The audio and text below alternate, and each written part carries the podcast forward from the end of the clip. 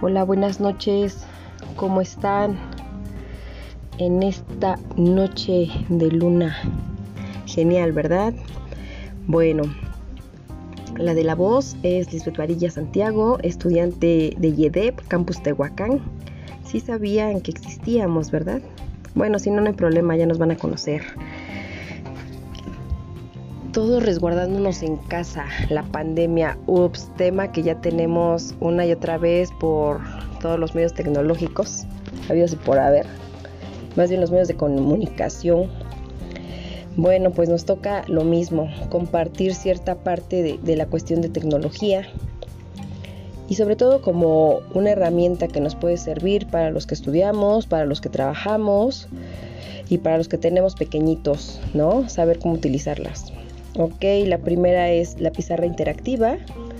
Es un recurso flexible con diferentes estrategias del docente en el ámbito donde se desarrolla. Es un instrumento que favorece al pensamiento crítico, ojo, ojo, ojo, pensamiento crítico de los alumnos, la espontaneidad y aumenta la motivación entre el ponente y los discentes o también llamados alumnos.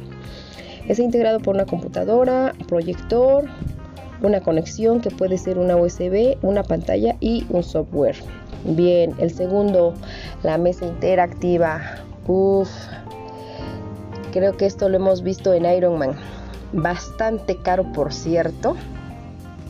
Tiene las medidas de 32 a 103 pulgadas. La pantalla tiene navegación en 3D, pueden ser videos, imágenes, consultar catálogos. Está genial. Lamentablemente la desventaja es lo caro. Se puede obviamente manipular con los dedos, se puede crear y diseñar y compartir lo que les acabé de mencionar. ¿Qué más viene? La tableta. Creo que casi todos conocemos esta herramienta física como tal. No es tan caro hoy en día. A, partir de sus inicios, la, las más caras son las iPad, ¿no? Por la cuestión de su sistema iOS. Sin embargo, hay muchas tabletas en el mercado que con la cuestión de la memoria RAM y una buena capacidad sirven sobre todo para juegos didácticos. Eh, no cuenta con mouse, es una sola pieza y la desventaja es que pues no tiene un descanso para la muñeca y entonces eso nos puede afectar, no para jugar, ¿eh? sino para poder descansarla. No se duerman, no se duerman. El libro digital, bueno, en este aspecto yo creo que todos hemos escuchado de ella o de ellos. Es un formato que puede ser en Word, en PDF, puede ser leído en cualquier dispositivo electrónico, llamémosle laptop, celular, tableta o libro electrónico como tal. Es una excelente herramienta porque puedes detenerte a la hora de tomar tu café, el té, continuar después y seguir entusiasmado con tu libro. Y la gran ganancia que tiene es que una vez que lo compras, pues se queda guardado en tu cuenta y lo puedes leer una y otra vez, no se va a desgastar, no se va a manchar y tampoco se va a perder. Las computadoras portátiles, una herramienta tecnológica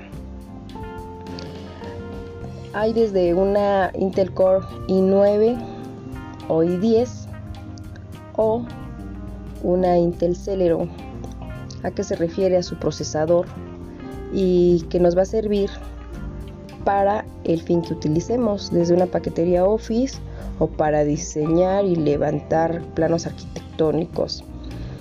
Obviamente es un medio también tecnológico en el cual puedes tener cierta comunicación a distancia, puedes tener grabaciones, sirve mucho las memorias RAM y ROM, cuenta con una cámara integrada, una unidad óptica de grabado, el teclado, la pantalla integrada en el mismo dispositivo, la batería, se puede transportar casi a cualquier lado y obviamente se puede utilizar siempre y cuando exista una conexión eléctrica y también se necesita conectividad a internet justamente para, para la comunicación Aquí la, la, única desventaja que le veo es, independientemente de, de la conexión de Wi-Fi, es que son menos de 7 horas las que llega a dilatar su, su, batería. Pero se puede estudiar, oír música, leer, ver una película, etcétera, etcétera, etcétera.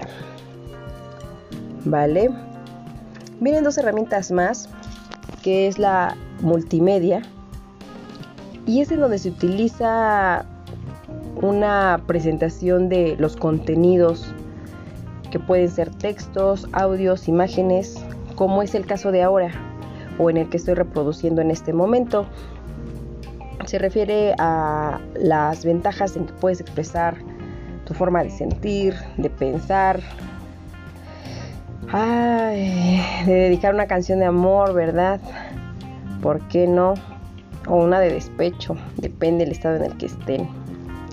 Bueno, también sirve para los juegos educativos, sin desviarnos de la, de la herramienta que, que necesitábamos.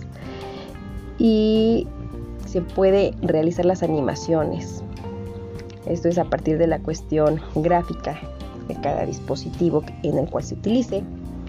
Viene la plataforma digital, Hoy en día se ha escuchado, viene la cuestión de, un cambio simultáneo de, de conversación y que se puede utilizar en formatos PDF también para realizar exámenes por medio de Meet, de Zoom, ¿no? un examen oral también.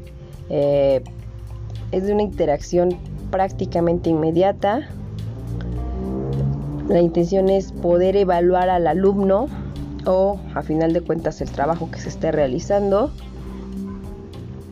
y es para interactuar. lo que se necesita, vaya, es una conexión a internet y un dispositivo electrónico, móvil o portátil. Todo esto de qué, de qué serviría si no tenemos un software. ¿Por qué un software? Porque tenemos tres tipos de software. La cuestión es el de programación, que justamente es con el que se trabaja. El de aplicaciones, que esas las conocemos mucho en Play Store. No son las únicas, pero son las más conocidas. Y las de sistema, que es donde se va a desarrollar la aplicación que permitirá al usuario llevar a cabo la ejecución bien específico que necesite.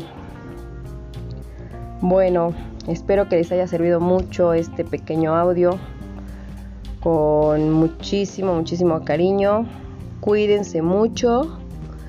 Eh, recuerden lavado de manos cada dos horas utilizar cubrebocas. En Puebla es obligatorio, está establecido en decreto. Y de nueva cuenta, si salen a la calle, que sea por necesidad o por trabajo, cuidémonos, así como se contagia de 1 por 8, nos podemos cuidar, ¿no? De 1 por 10. Podemos superarlo. Juntos saldremos adelante. Excelente noche. Bye.